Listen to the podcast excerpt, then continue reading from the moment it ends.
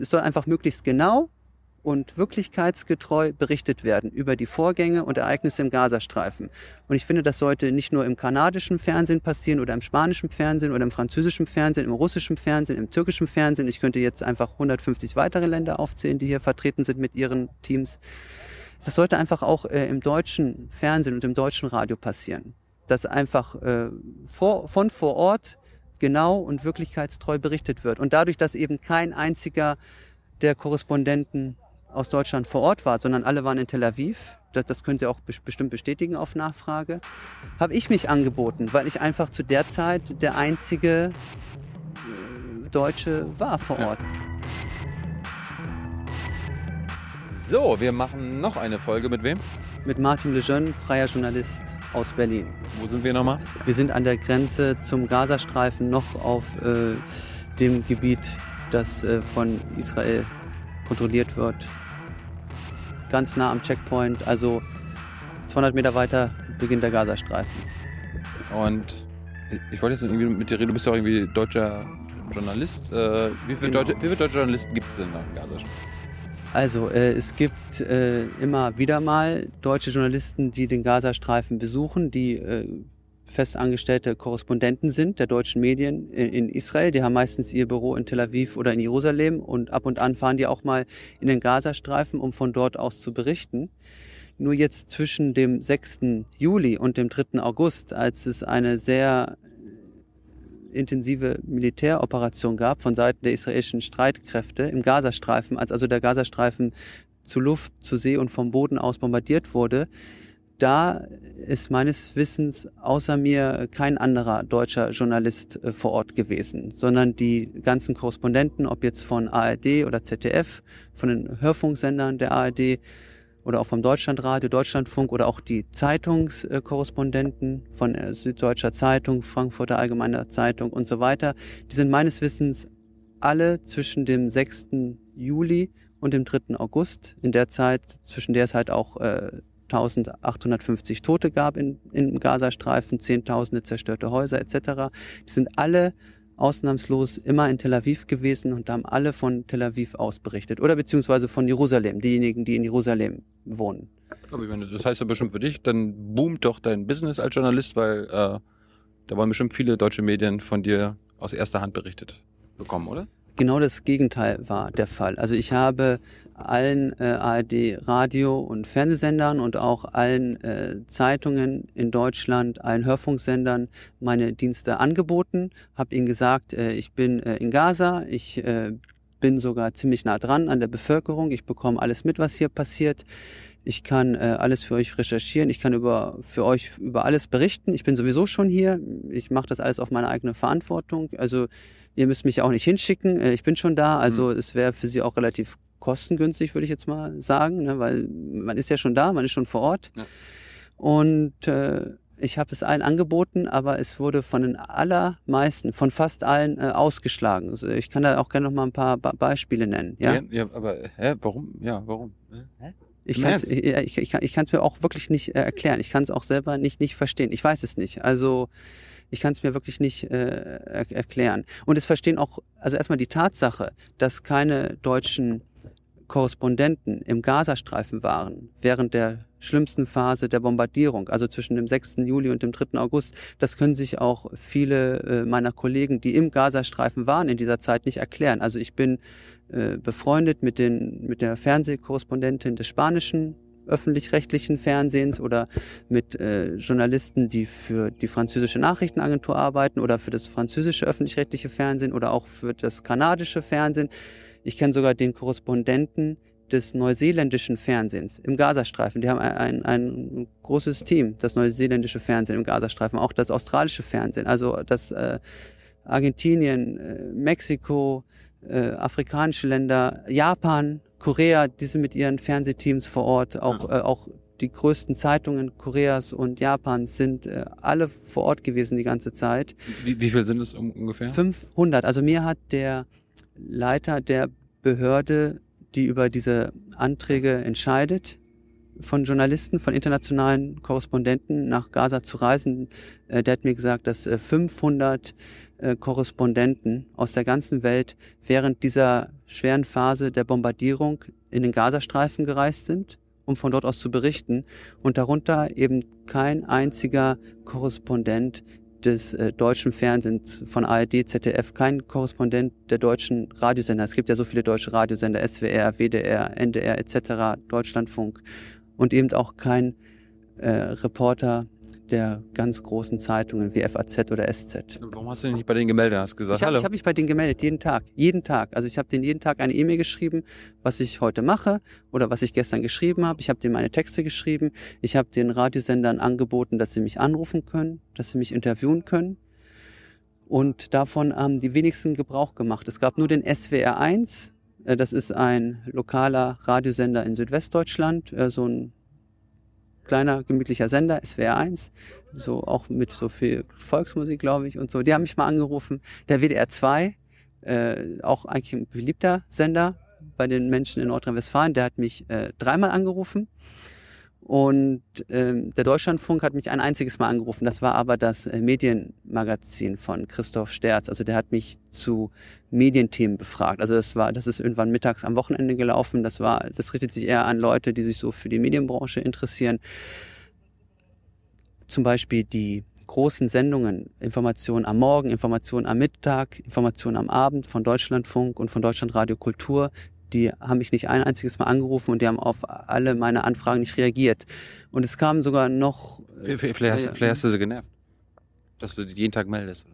Naja, also Nachrichtenagenturen, die zum Beispiel im Gazastreifen arbeiten und tätig sind, die schicken ja auch sogar mehrmals am Tag Übersichtsmeldungen oder Statusmeldungen. Man muss ja die Leute, die eben nicht im Gazastreifen sind, weil sie eben nicht da sind, die muss man ja informieren über die Vorgänge, äh, was los ist, was läuft und auch, ich muss denen auch sagen, zu wem ich Kontakt habe, was ich denen halt bieten kann, was ich denen nicht bieten kann. Also ich bin ja freier Journalist. Äh, ich, viele Zuschauer von Jung und Naiv wissen vielleicht, wissen vielleicht nicht, wie das abläuft, wenn man freier Journalist ist. Als freier Journalist, in meinem Fall, reise ich irgendwo hin, ohne Auftrag, aus eigener Entscheidung auch irgendwo hin, wo es vielleicht schwierig ist oder wo es gefährlich ist. Und da muss ich ja den Leuten, die was von mir veröffentlichen können, also die Redakteure in Radiosendern, Fernsehsendern oder in Zeitungen, denen muss ich ja sagen, erstmal, dass ich hier bin, dass sie überhaupt wissen, dass ich vor Ort bin. Und ich muss denen halt sagen, äh, was ich ihnen, was ich erlebe, was ich sehe, was ich ihnen anbieten kann. Und das verändert sich ja von Tag zu Tag. Also während dieses Kriegs, während dieses Angriffs auf den Gazastreifen, es ist ja ein asymmetrischer Krieg gewesen. Keine Fremdwörter. Keine Fremdwörter. Also es war äh, ein Krieg zwischen einigen wenigen Widerstandskämpfern mit primitiven Waffen und einer der und gegen eine der modernsten äh, Armeen der Welt.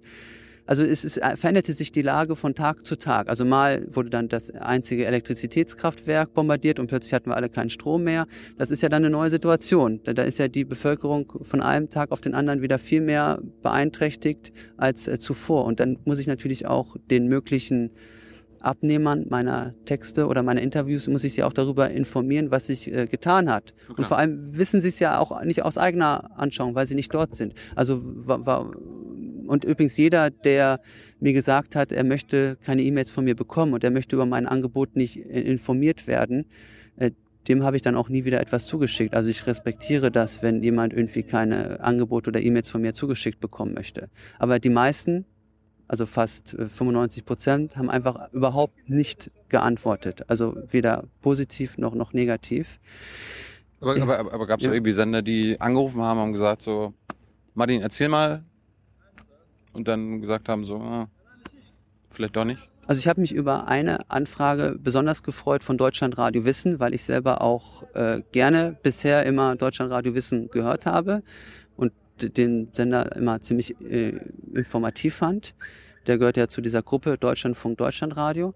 Und die haben ähm, mich sich bei mir gemeldet, insgesamt drei verschiedene Redakteure und wollten mit mir zwei Interviews machen. Ein längeres Interview von 15 Minuten am Nachmittag und ein kürzeres Interview von fünf Minuten äh, am Morgen und haben mit mir äh, Vorgespräche geführt, sowohl mehrmals am Telefon als auch mehrmals äh, per E-Mail ähm, mich also gefragt, was los ist, wie die Situation aussieht, haben auch mehrere Tage lang hintereinander immer wieder nachgefragt, wie sich die Situation verändert. Und ich habe denen immer äh, alles äh, erzählt, was passiert und was ich mache. Und dann kam es halt zu der Verabredung zum ersten fest vereinbarten Gespräch, das eben 15 Minuten lang sein sollte an einem Donnerstagnachmittag, aber zu dem vereinbarten Zeitpunkt am Donnerstagnachmittag haben sie mich auch wirklich angerufen, aber mich äh, darüber in Kenntnis gesetzt, dass sie von dem vereinbarten Gespräch absehen und nicht auf mein Angebot zurückgreifen wollen, weil sie an meiner journalistischen Unabhängigkeit zweifeln. Vielleicht gibt es einen guten Grund zu. Ich habe äh, nachgefragt, äh, was meint ihr damit? Also warum, warum zweifelt ihr an meiner journalistischen Unabhängigkeit? Das wurde nicht begründet. Ich kann hier. Weil, weil, weil du vielleicht äh, mit Familie im Gazastreifen wohnst und nicht im Hotel, wie du erzählt hast. Naja, also wo man jetzt wohnt, ich weiß nicht, ob das ein äh, abhängig macht oder ist, ist das damit gemeint, äh, fehlende Unabhängigkeit oder der Vorwurf lautet ja Abhängigkeit.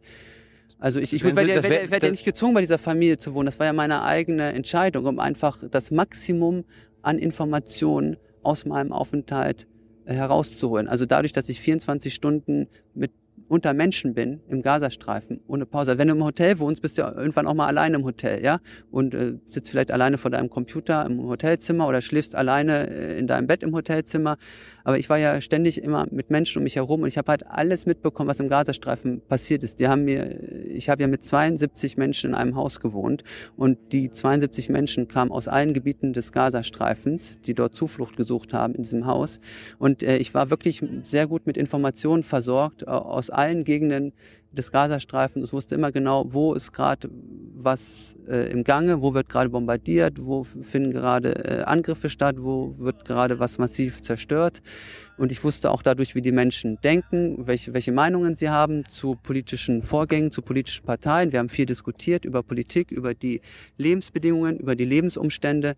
Also dadurch, dass ich äh, bei einer Familie gewohnt habe und nicht mit den ganzen Journalisten im Hotel gewohnt habe, war ich immer, finde ich, sehr gut informiert und sehr nah dran an der Bevölkerung. Und die Journalisten, die im Hotel wohnen, die haben auch einfach einen gewissen Teil des Tages auch einfach nur mit anderen Journalisten zu tun. Ja, weil ne, dann ist man im Hotel beim Frühstück, man frühstückt ja nicht mit Palästinensern, sondern man frühstückt mit anderen Journalisten aus anderen Ländern. Und dann unterhält man sich vielleicht darüber, ähm, ja, wie, wie ist das Essen im Hotel oder äh, wie geht's dir? Oder man, man unterhält sich einfach so über alle möglichen Sachen, aber man ist ja nicht unge man ist ja nicht unbedingt immer 24 Stunden rund um die Uhr dann mit dem Konflikt beschäftigt, sondern man äh, äh also du weißt, was ich meine, ich muss das jetzt, ich muss nicht so sehr ins Detail gehen. Vielleicht, vielleicht wirst du ja von äh, den Menschen indoktriniert mit den 72 Menschen im, im Haus. Von diese 72 Menschen, die bei mir im Haus wohnen, die gehören unterschiedlichen politischen Parteien an.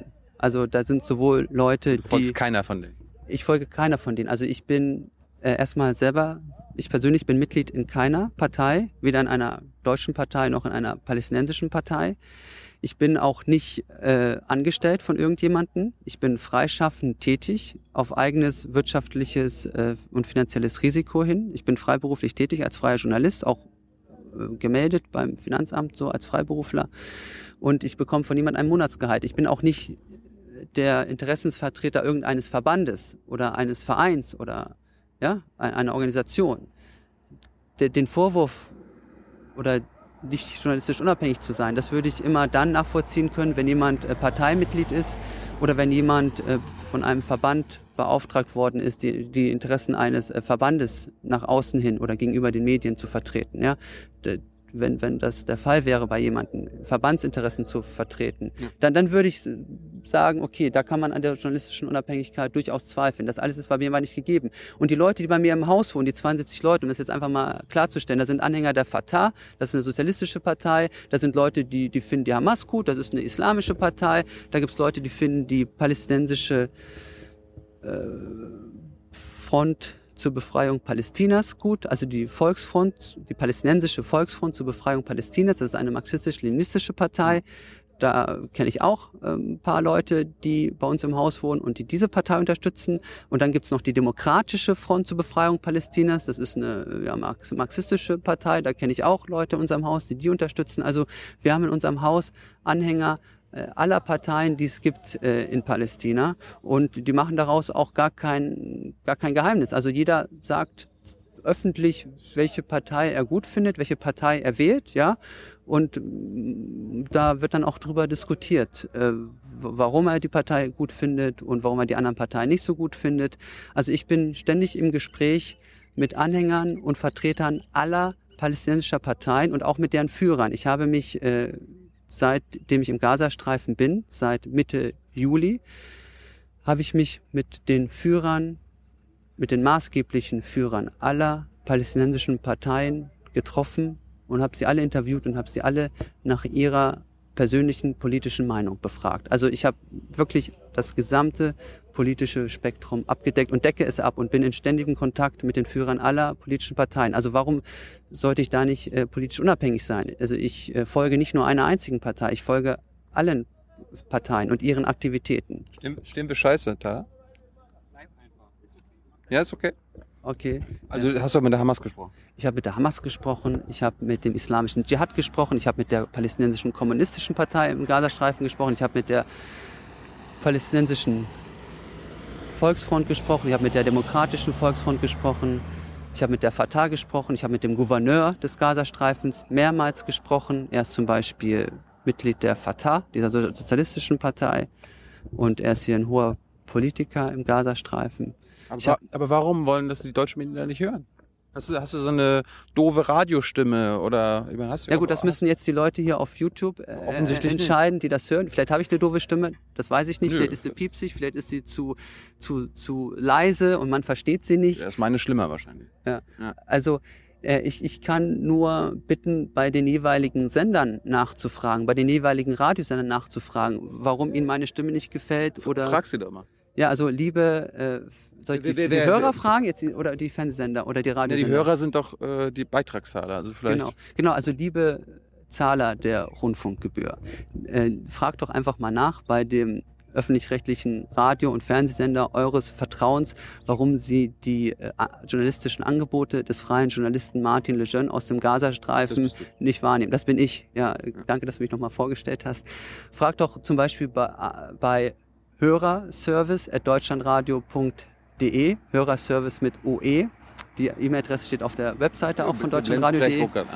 Blendet es einfach mal gerade an. Fragt doch zum Beispiel bei hörerservice.deutschlandradio.de nach, warum Deutschlandradio Wissen an meiner journalistischen Unabhängigkeit zweifelt. Ich habe da noch keine Begründung bekommen. Aber, aber vielleicht, Ja. ist, vielleicht ist der Typ gerade im Urlaub. Also, äh, Nee, der Typ ist nicht im Urlaub. Ich weiß, dass der äh, Kontakt- mit dem Redaktionsleiter, mit dem ich in Kontakt bin, ich habe ja mit mehreren Redakteuren des Deutschlandradios Kontakt gehabt. Die sind alle vor Ort, die sind alle in Berlin oder in Köln erreichbar und äh, alle auch über den Hörerservice äh, kontaktierbar. Ich will jetzt hier keine persönlichen E-Mail-Adressen herausgeben. noch nicht. Äh, Nein, so weit würde ich niemals gehen.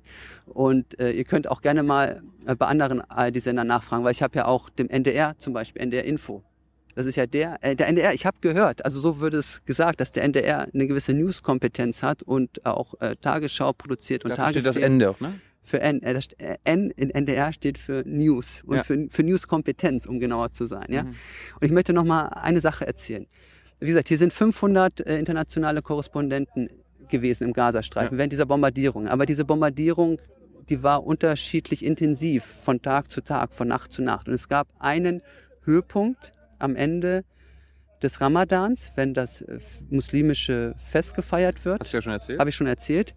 Und äh, das war die Nacht vom 28. auf den 29. Juli. Da wurde von 23 Uhr abends bis 5 Uhr morgens durchgehend alle 30 Sekunden in meiner Stadt, in meiner Nachbarschaft eine, eine, eine Bombe abgeworfen. Also alle wirklich alle 30 Sekunden ungefähr im Durchschnitt wurden wir bombardiert. Der Himmel war taghell erleuchtet von diesen Leuchtstoffraketen, von diesen militärischen Leuchtstoffkugeln, die den die den, die den Aufklärungsdrohnen und den Piloten in den Kampfflugzeugen äh, die Richtung weisen während der Nacht. Also es war taghell erleuchtet, Gaza-Stadt, eine Stadt mit Hunderttausenden Einwohnern, die größte Stadt im Gazastreifen, dicht besiedelt, dicht bevölkert. Und äh, es sind ständig Drohnen und Kampfflugzeuge über uns geflogen, noch mehr als sonst. Äh, Sie haben ständig äh, Bomben abgeworfen. Es wurde auch von Seiten der Marine bombardiert. Also ich wohne auch ganz nah am, am Strand. Also auch von dort kamen Bomben von den äh, Kampfschiffen. Mhm. Ja, es kamen Bomben von den Bodentruppen, Artilleriefeuer von den Bodentruppen und es war ein, ein, eine ungewöhnliche Intensität an Feuer, an Explosionen, an Bombardements in dieser Nacht zwischen 23 Uhr abends und 5 Uhr morgens. Ja, das war wirklich außergewöhnlich. Das war echt ein militärisches Spektakel. Es sind auch sehr viele Menschen gestorben in dieser Nacht. Es sind, in dieser Nacht wurde eben dieser Al-Aqsa TV Sender beschossen und bombardiert, äh, ein Krankenhaus, äh, eine ganz wichtige große Moschee, auch das Finanzministerium etc. etc. Und in dieser Nacht habe ich zum Beispiel die Sender verfolgt, Al Jazeera. Al Jazeera hat die ganze Nacht live aus Gaza gesendet mit mehreren Korrespondenten an mehreren Stellen, auch mit mehreren Bildern, Bild im Bild, ja. Also so sieht's hier aus, so sieht's dort aus, so sieht's in Beit Lachia aus, so sieht's in Beit Hanun aus. Das passiert gerade in Gaza Stadt. Also wir haben wirklich äh, die ganze Nacht live ohne Pause berichtet. Auch Al-Aqsa TV hat äh, die ganze Nacht ohne Pause live berichtet aus den Krankenhäusern, äh, aus den äh, verschiedenen Städten und viele, viele Fernsehsender der ganzen Welt haben auch spanische, französische Sender, kanadische Sender, neuseelische Sender. Sie haben alle live berichtet die ganze Zeit. Weil die deutschen Sender aber auch es hat kein einziger deutscher Sender irgendetwas äh, live berichtet in dieser Nacht. Ich habe alle deutschen Sender angerufen. Also ich um 23 Uhr abends habe ich schon gesehen, ups, der, der, Himmel ist etwas heller als sonst. Und äh, ups, hier brennt es überall um mich herum. Und wie gesagt, 50 Meter neben mir ist gerade das Haus bombardiert worden und brennt. Und äh, ich sehe hier nur noch Krankenwagen und äh, naja, äh, ich habe dann alle ARD-Sender angerufen, die Nummern hatte ich mir Gott sei Dank mitgenommen aus Deutschland. Also ich war mit meinem palästinensischen Handy auf dem Balkon, habe also das ganze Bombardement besichtigt. Neben mir lief, lief halt auch das Fernsehen mit den verschiedenen Live-Übertragungen und dann habe ich ARD angerufen, ich habe NDR angerufen in Hamburg, ich habe äh, SWR angerufen in Stuttgart, ich habe Deutschlandradio angerufen in Berlin, ich habe Deutschlandfunk angerufen in Köln etc. etc. etc. Und ich habe RBB, ich habe RBB angerufen in Berlin. Ich habe überall jemanden erreicht. Ich habe überall mit Redakteuren gesprochen. Die haben alle gesagt, nee, nein, danke, interessiert uns nicht. Äh, bitte. Äh, Ist halt Krieg. Ja, also interessiert uns nicht.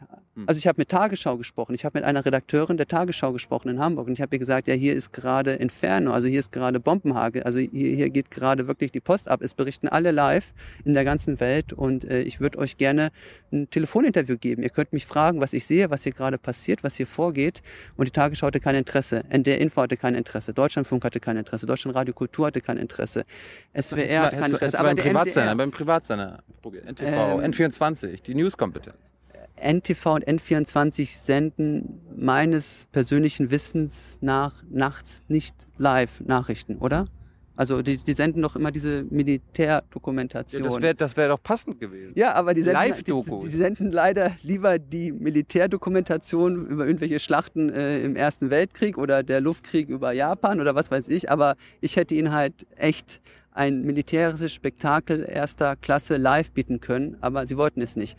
Auf jeden Fall, als ich dann beim MDR angerufen habe, bei MDR Info in Halle an der Saale, ja, ja. da haben sie sich dafür interessiert. Die hm. wollten wissen, was passiert gerade im Gazastreifen, was passiert gerade in Gaza-Stadt und sie haben mit mir ein Telefoninterview geführt. Das haben sie auch aufgenommen. Schön. Sie haben es aber nicht gesendet. Ich habe auch nicht erfahren, warum sie es nicht gesendet haben. Ich habe aber dann später erfahren von einem äh, Redakteur, den ich kenne im Mitteldeutschen Rundfunk. Ich wurde indirekt zitiert in einer Nachricht, die während dieser Nacht äh, verlesen wurde.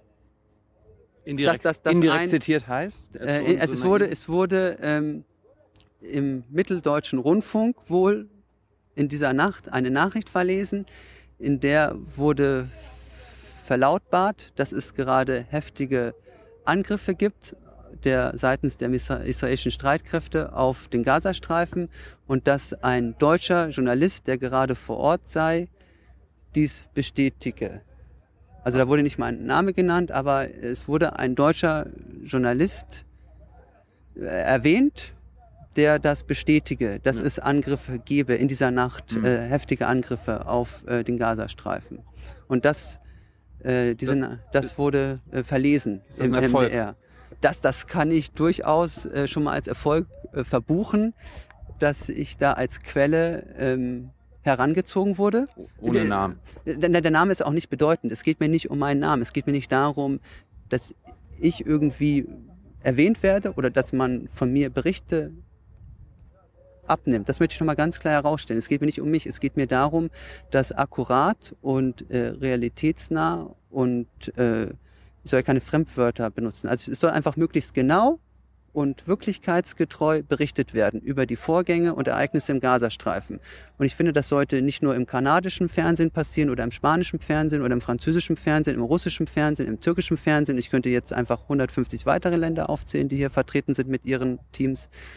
Das sollte einfach auch äh, im deutschen Fernsehen und im deutschen Radio passieren. Dass einfach äh, vor, von vor Ort genau und wirklichkeitstreu berichtet wird. Und dadurch, dass eben kein einziger der Korrespondenten aus Deutschland vor Ort war, sondern alle waren in Tel Aviv, das, das können Sie auch bestimmt bestätigen auf Nachfrage, habe ich mich angeboten, weil ich einfach zu der Zeit der einzige Deutsche war vor Ort. Ja. Es hätte ja auch jemand anderes den anbieten können. Es hätte jemand anderes machen können. Das würde ich genauso gut finden. Das vielleicht noch besser finden. Also um ehrlich zu sein, würde ich es auch lieber vorziehen, äh, bei mir zu Hause in Berlin abzuhängen, ja, wo alles ruhig und sicher ist, als wirklich mit meinem eigenen Leben äh, bedroht zu sein in so einem Kriegsgebiet. Also das, das ist jetzt nicht ungefähr das, wonach ich unbedingt strebe, was ich unbedingt brauche, ja, ja. sondern es geht mir darum, äh, zu beschreiben, wie das Leben der Bevölkerung beeinträchtigt wirkt durch solche intensiven Militärschläge. Und das habe ich einfach nur angeboten zu berichten. Und das wurde leider abgelehnt, bis auf diese eine kleine Meldung, äh, in der ich indirekt zitiert wurde, hat es denn, äh, äh, denn sonst irgendjemand interessiert? Irgendwie? Es hat die Taz interessiert. also, äh, äh, ach so, ja, du, du spielst darauf an, dass ich darüber was veröffentlicht habe. Als ich eben beim NDR angerufen habe, da habe ich mit NDR Info, dem Radiosender, gesprochen, da habe ich mit der Tagesschau gesprochen, da habe ich auch mit tagesschau.de gesprochen. Der hat ja auch eine Internetseite, die Tagesschau, und der ist ja auch manchmal aktuell berichten. Habe ich gehört. Äh, und äh, die alle hatten kein Interesse, aber weil ich nicht die Durchwahlen hatte von allen zu der Zeit amtierenden verantwortlichen Redakteuren habe ich mich immer vom Pförtner verbinden lassen. Und äh, der Pförtner hat sich aber sehr dafür interessiert. Der Pförtner, der da beim NDR, beim, äh, beim NDR in dieser Nacht Dienst hatte, der hat sich dafür interessiert. Und der war der auch gleichzeitig leitender Redakteur wahrscheinlich. ja, wahrscheinlich. Aber auf jeden Fall nicht verantwortlicher Redakteur, weil sonst hätte er was in die Wege leiten können. Aber der Pförtner hat sich sehr dafür interessiert, was passiert und ich habe ihm geschildert, was ich sehe, wie äh, die Bomben niedergehen und wie die Kinder schreien und wie die Verletzten und Toten abtransportiert werden von den Rettungswagen. Also auch unter dem Einsatz natürlich auch des Lebens dieser Rettungssanitäter. Und er, er war wirklich derjenige, der sich am meisten für die neuesten News aus dem Gazastreifen interessiert hat innerhalb der Organisation des NDR. Und da muss ich echt sagen, da hat der NDR-Fördner mehr News-Kompetenz bewiesen als äh, die verantwortlichen Redakteure von Tagesschau, Tagesschau.de und NDR Inforadio. Was, was sagt das über die deutsche Medienlandschaft?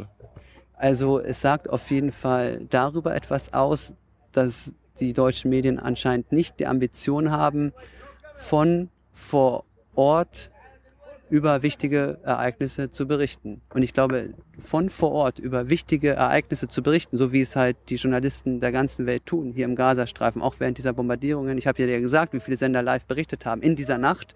Und sie haben nicht jede Nacht live berichtet, aber diese Nacht war so außergewöhnlich, die war so heftig, dass sie da live berichtet haben. Also in allen anderen Nächten haben sie nicht live berichtet. Da ist vielleicht mal ein Beitrag gekommen über die Situation im Gazastreifen. Ja, aber das zeigt einfach, das sagt etwas darüber aus, dass äh, das äh, Handwerk, Nachrichten zu machen, Nachrichten zu verbreiten, glaube ich, nicht richtig äh, beherrscht wird und dass die Ambitionen nicht vorhanden sind, wirklich äh, den Zuschauern News zu liefern, Neuigkeiten zu liefern von vor Ort des Geschehens und die Bevölkerung darüber aufzuklären, was gerade zum Beispiel in so einer äh, Krisenregion, in so einem Kriegsgebiet äh, passiert. Also warum haben sie sonst nicht Gebrauch gemacht von äh, einem freien, unabhängigen, das möchte ich nochmal betonen, von einem freien und unabhängigen Journalisten. Für was zu teuer? Der auch, äh, ich hätte es für 100 Euro gemacht. Mhm. Aber wenn sie die, zum Beispiel 100 Euro nicht haben, dann hätte ich es auch kostenlos gemacht, ja, weil es mir wichtig gewesen wäre,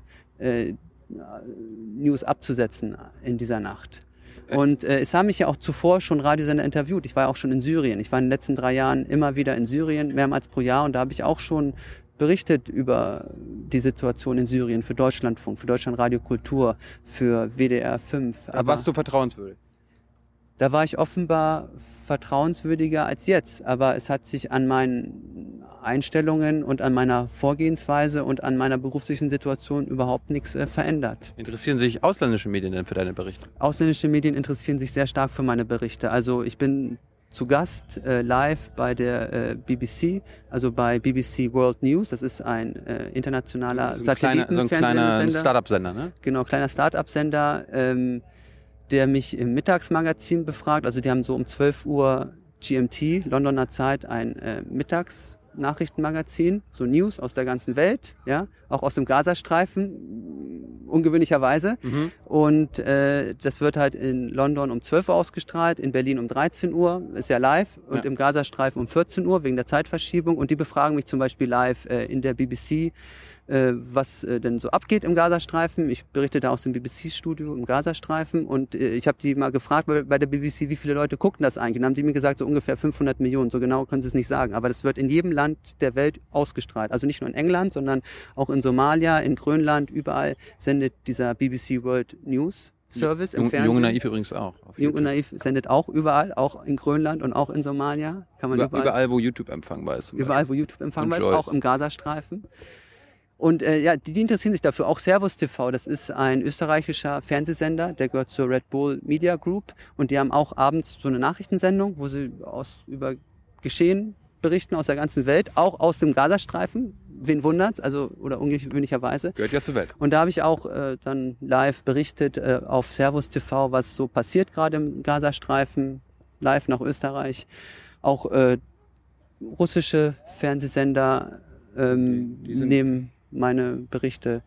Und äh, ja, also anscheinend bin ich nur für das Ausland, also für das nicht deutsche Redakteurs, also nur für nicht deutsche Redakteure bin ich anscheinend Außer, unabhängig außer genug. für uns. Außer für euch, ja. Und ich finde, ihr macht einen guten Job. Ich möchte an dieser Stelle mal jung und naiv loben. Ich, ich sehe die selber auf. gerne, ich sehe die selber Wow. gerne. Und ihr bringt halt die Sachen ungefiltert, ungeschnitten, in voller Länge. Und äh, ihr teilt jedem das Wort, der äh, Bock hat, mit euch zu sprechen. Und das finde ich gut. Also ihr schließt niemanden aus von eurer Berichterstattung, soweit ich das weiß. Also ihr habt, glaube ich, schon hunderte Leute befragt, oder? In, in eurer Geschichte. Ja. Ja, das finde ich gut. Aber wir teilen ein Schicksal. Äh, Medienanstalten interessieren sich auch nicht für unsere Berichte. Also Also ich möchte einfach mal sagen, dass alles das, was auf Deutsche. ARD zu sehen ist oder auch im ZDF, ich will ja das ZDF hier nicht diskriminieren, das ZDF ist genauso nicht vorhanden gewesen im Gazastreifen wie die ARD, auch die ZDF-Korrespondenten. Das ZDF hat ein Riesenstudio äh, in Tel Aviv. Der Israel-Korrespondent vom ZDF, äh, er liest sogar manchmal die Nachrichten vor äh, in Deutschland, ja. Also manchmal fährt er nach Deutschland, um die Nachrichten vorzulesen und dann manchmal berichtet er aus Israel. Aber die haben viele Leute in, in, in Israel, das ZDF. Und die waren auch, Kleberklaus meinst du das? Nee, den Sivas, der Sivas, der ist äh, Israel-Korrespondent Ah. und der ist jetzt auch manchmal Nachrichtensprecher. Ja. Na, auf jeden Fall, das ZDF hat auch viele Leute äh, in Israel und in der Region und von denen war auch niemand vor Ort während dieser Bombardierungen zwischen dem 6. Juli und dem 3. August. Wenn irgendwelche ARD-Korrespondenten und ZDF-Korrespondenten doch zwischen dem 6. Juli und dem 3. August im Gazastreifen gewesen sein sollte, sollten und ich hätte es nicht mitbekommen, dann weist mich bitte auf, darauf hin. Ich will ja keine falschen Tatsachen verbreiten. Ich habe es zumindest nicht mitbekommen, ich habe auch nicht davon gehört. Aber ich habe natürlich auch nicht 24 Stunden am Tag äh, jede ARD- und ZDF-Sendung verfolgt und äh, kann es jetzt nicht. Aber äh, mir wurde von vielen Leuten zugetragen, dass sie nicht vor Ort sind und nicht gewesen waren. Und warum, weiß ich nicht. Das müsstet ihr die äh, Sender selber fragen, warum sie nicht vor Ort waren. Alle anderen waren vor Ort, weltweit. Also halten wir fest, ähm, obwohl du am wenigsten Schiss hattest, äh, hatten das äh, wurde nicht gewürdigt wird oder es, es wurde wenigstens Ja, also es, noch- geht ja, es geht ja nicht nur darum, keinen Schiss zu haben. Ja, also ich, übrigens hatte ich Schiss. Ich darf hier mal äh, erwähnen, dass ich wirklich einige Male Todesangst hatte und auch echt äh, geschrien habe vor Angst, weil so nah von mir also so nah, also 50 Meter entfernt von mir sind Bomben eingeschlagen und da hatte ich echt Schiss, um ganz ehrlich zu sein. Also Schiss hatte ich, ja. Ja. Aber ich war trotzdem informiert und ich war trotzdem immer hellwach und habe beobachtet, was äh, vorgeht und habe immer alle Informationen gesammelt und eingeholt, die vorhanden waren. Und ich hätte äh, die Möglichkeit gehabt und habe immer noch die Möglichkeit, ich bin ja immer noch im Gazastreifen, äh, da, von dort aus zu berichten. Und übrigens alle Redakteure, die das sehen und die Interesse haben an News aus Gaza oder an Interviews mit äh, Politikern oder Menschen aus Gaza, den, den kann ich gerne äh, weiterhelfen. Die können mir auf Facebook schreiben. Und alle Leute, die einfach nur interessiert sind und das hier sehen, die können auch gerne meine Berichterstattung auf äh, Facebook lesen und auf meinem Tumblr-Blog lesen. Und dazu möchte ich nochmal was sagen aus meiner eigenen Erfahrung und aus den Berichten von meinen Freunden und Bekannten, die ich so höre, die schauen alle nicht mehr ARD, die schauen alle nicht mehr ZDF, äh, die haben es echt aufgegeben, diesen Sendern zu folgen, weil sie einfach nicht aktuell sind, weil sie nicht äh, von vor Ort berichten und äh, weil sie auch nicht innovativ berichten und nicht akkurat berichten und nicht äh, wirklichkeitsgetreu berichten. Also alle Leute, die ich kenne, mich eingeschlossen, wir informieren uns nur noch über englischsprachige Medien, über Blogs, über ähm, ja, über alternative News-Sites und oder über YouTube-Channels. Das ist also Blogs und YouTube-Channels und äh, englischsprachige Medien wie zum Beispiel The Guardian oder The New York Times oder, oder andere. Das sind im Moment wirklich die Quellen, die aktuelle fundierte Berichte von vor Ort bringen, auch während Krisensituationen. Und äh, das sind inzwischen die Quellen, über die sich die Leute, die ich kenne, informieren. Die informieren sich schon lange nicht mehr über ARD oder ZDF. Martin, das war, ich bedanke mich. Das mhm. war ein außergewöhnlicher äh, Morgen. Wir sind um 3 Uhr aufgestanden, haben dich um 4 Uhr vom Flughafen abgeholt. Genau, ich bin um 8 Uhr gestern Abend in Berlin zum Flughafen gefahren, bin um 10 Uhr losgeflogen in Berlin, bin um 3.30 Uhr angekommen. Ihr habt mich um 4 Uhr abgeholt vom Flughafen. Wir sind hier zum Checkpoint gefahren. Kurz vor 6 waren wir da, jetzt haben wir 8 genau, Uhr morgens. Ich war auch nur äh, ja, fast 24, ich war 30 Stunden in Berlin. Also ich bin am Samstag mit Nachmittag angekommen in Berlin und bin am Sonntag frühabends abgeflogen aus Berlin. Die ganze Zeit über war ich im Gazastreifen. Bis auf diese 30 Stunden. Wie, ja. wie lange bleibst du jetzt? Ich bleibe so lange, wie die Angriffe auf den Gazastreifen anhalten. Also solange es da äh, Bombardierungen des Gazastreifens noch gibt. Solange bleibe ich äh, in Gaza, um von vor Ort über die Auswirkungen dieser Bombardierungen zu berichten und auch um über die zerstörten Häuser zu berichten, über die vielen Kranken in den Krankenhäusern und auch um den Wiederaufbau, der ja hoffentlich parallel zu den Zerstörungen vielleicht schon geplant wird, um auch den wieder zu begleiten, weil diese Phase des Wiederaufbaus, die ist auch äh, sehr wichtig. Und da wäre es auch gut, wenn das journalistisch äh, von der ganzen Welt aus äh, mit begleitet werden würde, diese Phase des Wiederaufbaus. Und äh, falls ihr euch wundert, warum jetzt irgendwie keine Raketen von einer Seite auf die andere Seite äh, geschossen werden, ist es gerade Waffenstillstand. Es gibt immer wieder mal ein- oder zweiseitige Waffenstillstände aus humanitären Gründen, damit die Bevölkerung die Möglichkeit hat, sich zu versorgen, weil man muss immer mal ein paar Stunden oder ein, zwei Tage zwischendurch Waffenstillstände ausrufen, damit Verletzte versorgt werden können, damit auch die Toten aus den Trümmern der Häuser geborgen werden können, weil sonst äh, ist ja überall Verwesungsgeruch und es breiten sich natürlich auch Krankheiten aus, wenn überall Tote rumliegen. Also diese Tage der Waffenruhe sind immer ganz wichtig, um die Toten zu bergen und um auch äh, Wasser zu besorgen, um Brot zu besorgen oder Brot zu backen oder auch für die Hilfsorganisationen, damit die Hilfsorganisationen auch mal ihre Lebensmittelspenden verteilen können an die Bevölkerung. Das tun sie nämlich ungern, wenn gerade bombardiert wird. Dann haben auch so internationale freiwillige Helfer keine Lust rauszugehen und Lebensmittelspenden zu verteilen. Und deswegen sind diese Waffenruhen ganz wichtig, um die Not, es herrscht wirklich eine bittere Not äh, unter der Bevölkerung im Gazastreifen. Und um diese Not wenigstens etwas zu lindern, um sie wenigstens mit dem Nötigsten an Medikamenten und Lebensmitteln zu versorgen, dafür ist immer wieder wichtig, dass es eine Waffenruhe gibt zwischendurch. Martin, Dankeschön. Du gehst jetzt da durch. Äh, genau. Du gehst da durch jetzt, ne? Und äh, ich hoffe, ihr könnt mich mal besuchen im Gazastreifen. Dann äh, vermittle ich euch ein paar Kontakte zu. Zu den äh, Hamas. Ja, Hamas, Dschihad, was, was immer ihr wollt. Dankeschön. Ciao, ciao. Ciao, ciao.